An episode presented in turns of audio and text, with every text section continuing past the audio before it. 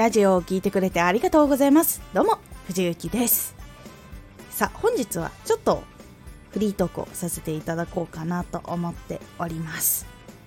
藤幸11月12月と配信朗読劇に出演をさせていただいて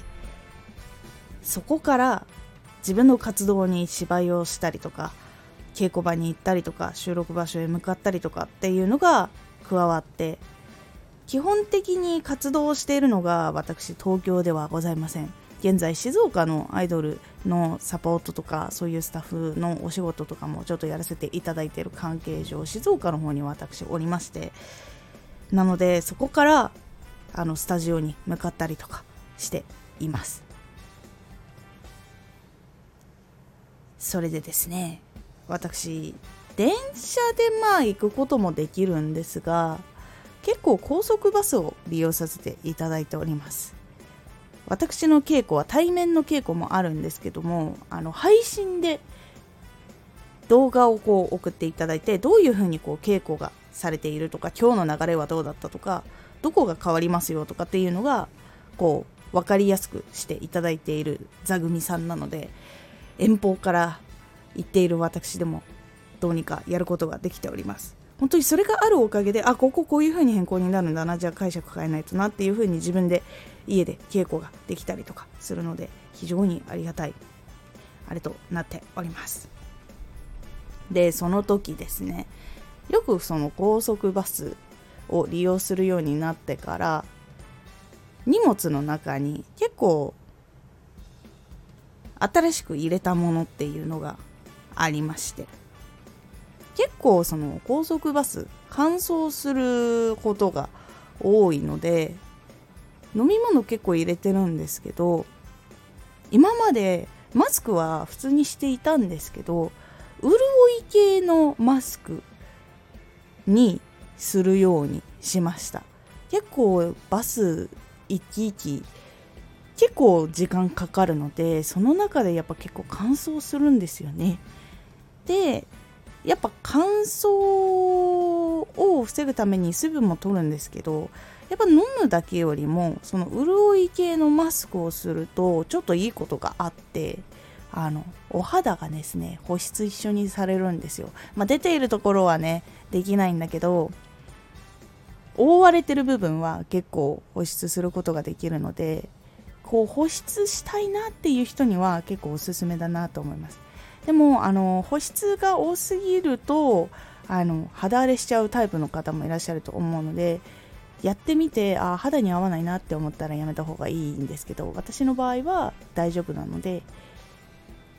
潤い系マスクをつけています。で他には私はヘッドホンも一応持ってるんですけど基本的にはポッツをつけています。なのでワイヤレスイヤホンですね基本的につけています。でこれ結構あの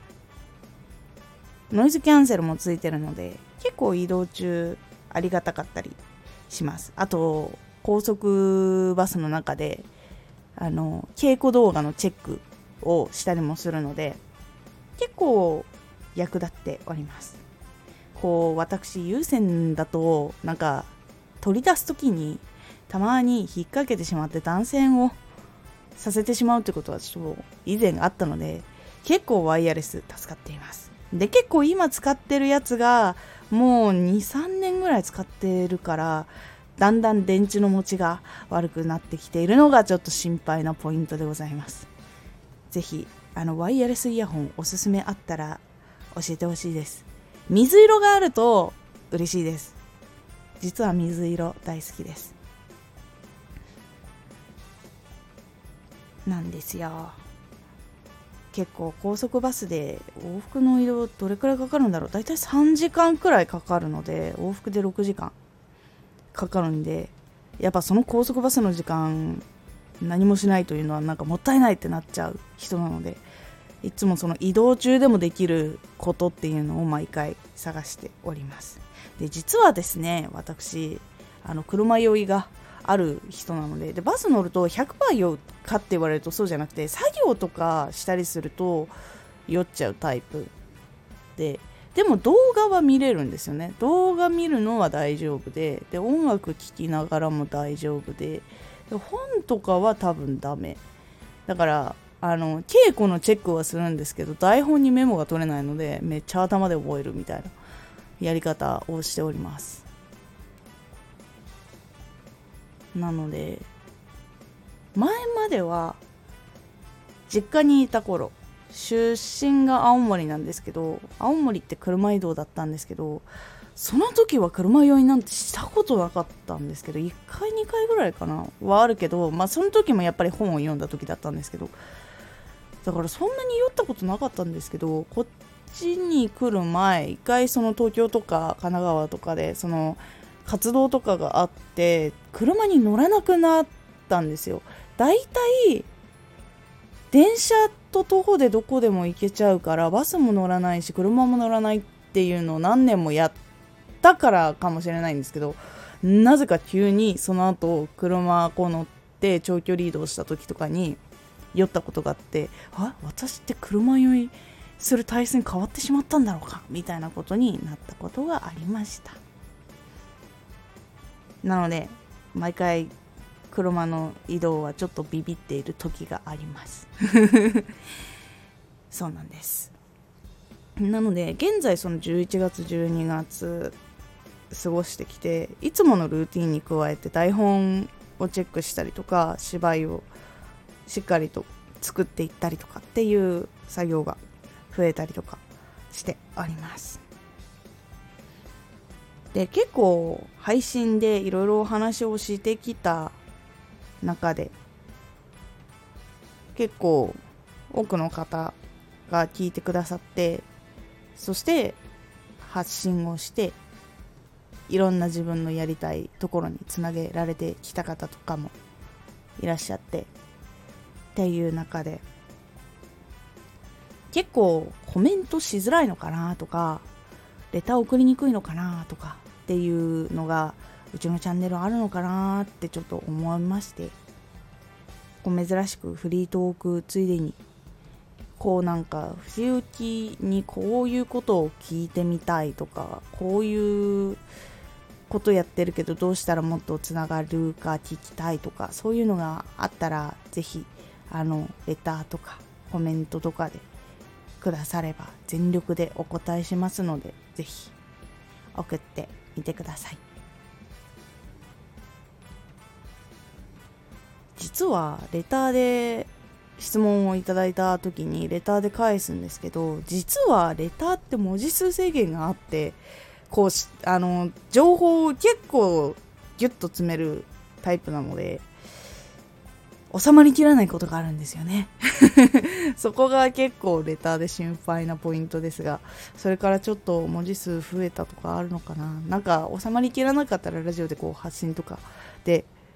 こう質問に答えられればなとも思っておりますのでぜひよければその辺り参考にしていただければと思います。そして最後に先ほどちらほらと芝居とか配信朗読劇とかの話をしておりますがその配信朗読劇のタイトルは「時空警察バージナル」っていう女の子たちが主人公で時空を超えることができるんですよ。過去に行ってその過去を変える犯罪組織の人たちと戦って元の時代に時代の流れに戻すっていうのが基本的な流れのお話になっているんですけどその時空を超えられることによって起こるお話いろんなお話があるんですよ。でこれは過去編えっ、ー、とどこまで過去に行くかっていうと幕末もあります。こう坂本龍馬が出てくる時代もあるしえっ、ー、と今2023年とかのあの現代みたいなところもあるし未来もありますで私が出演させていただいたのが未来の方なんですけどその未来で自分で人生を選び取っていく物語なんですよこれが。過去に戻ることはできるけど未来に行くことはできないという中でその未来というのはあなたはこういう仕事が向いているよ。だからこの学校に入りなみたいなのが結構決まっている未来。だから自分が夢を持ってこれをやりたいからこれをやるぞというような意思があんまりある世界ではない未来になっているんだけども。その中で主人公とかあとはその主人公の一緒に勉強してる子が私は本当はこういうことがやりたいんだって夢を語るシーンがあったりとかいうのがあるんですね。でその子たちの悩みとか生き方とか正義の通し方とかっていうのが結構胸にくるものがありまして結構こう背中を押してもらえるとか自分もこういう風に悩んでたなとかいうのがあったりとかするのでこう配信朗読劇を見てこうエネルギーが届けられればなと思っております。で私は11月の方はミライオンという少年の役をやらせていただきました。でこのミライオンっていうのはどういう子かっていうとこの時空警察バージナル主人公の女の子の友達2人いるんですけどそのうちの1人クール美女なね女の子がいるんですよ。でその子は剣術もうまいしバトルセンスもいいしもう知識も頭がいい女の子なんですよ。でその子のパートナーサポートドロイドっていうロボットになります。ロボットアンドロイド AI みたいな男の子になります。なのでその子も頭がいいです。でも頭がいいんだけど幼くして非常に頭がいい子なので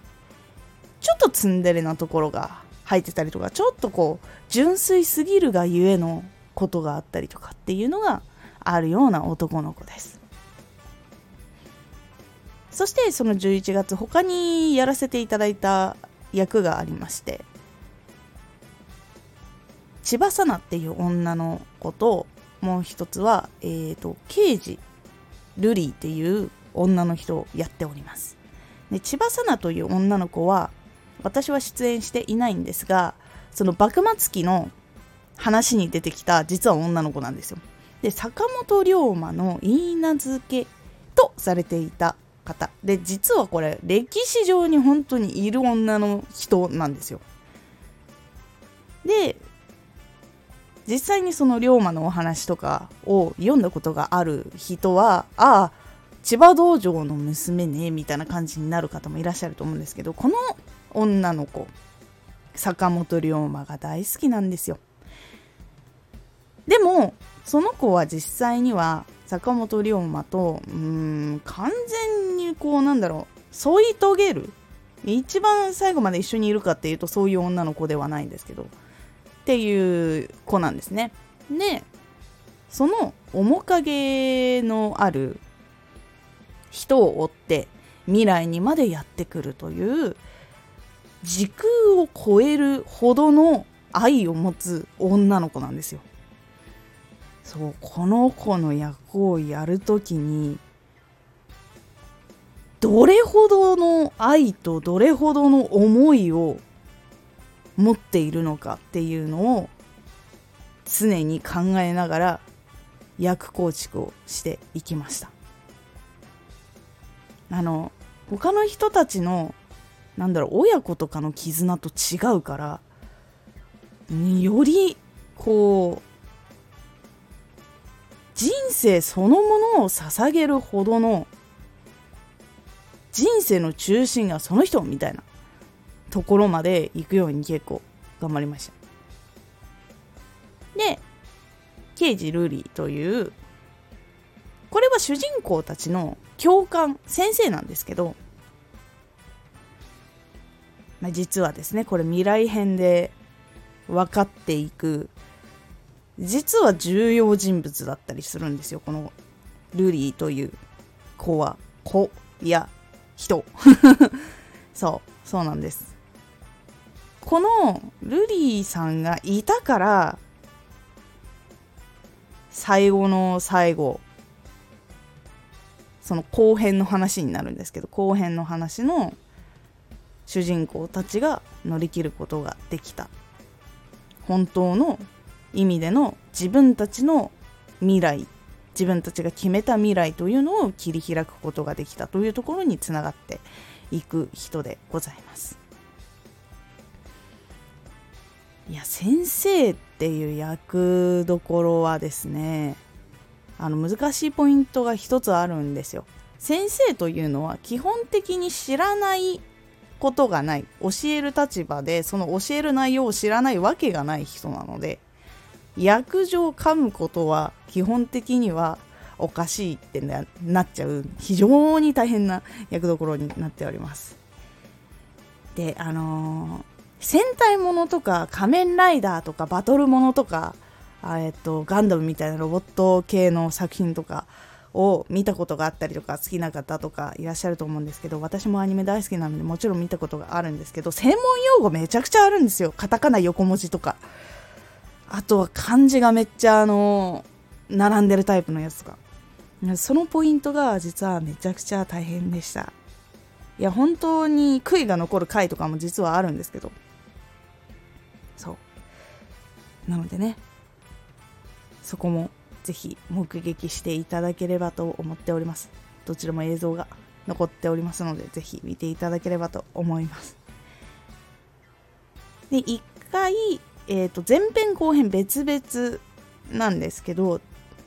その前編のチケット1回買っていただくと,、えーと、1週間アーカイブで見ることができるので1週間はその配信を見直したりとかすることができるようになっておりますのでぜひよろしくお願いいたしますでチケットを買う時応援キャストみたいなのが選ぶところがあるんですけど私藤宮ゆきで全部ひらがなで藤宮ゆきという風にキャスト一覧にありますので、ぜひそこをポチッとしていただければ、今後の活動にもつながりますので、ぜひ応援よろしくお願いいたします。という、こういうね、物語に出演させていただきました。で、それもあってね、いろいろこう、往復しながらいろいろ動いております。体にもね、皆さんコロナが流行ってたりとかインフルも流行ったりとかっていうのがあったりするのでぜひ乾燥とかもね今多いのでぜひ気をつけてお過ごしください藤雪も今月もまだあのまだ発表できていないことがあるのでそれはそれでまたあの告知解禁日とかになったら言いますのでぜひそちらお待ちください。今回はちょっと珍しく藤雪フリートークさせていただきました。皆さん本当に今乾燥と風邪などなども流行っておりますので本当に気をつけてお過ごしください。聞いてくれてありがとうございました。ではまた。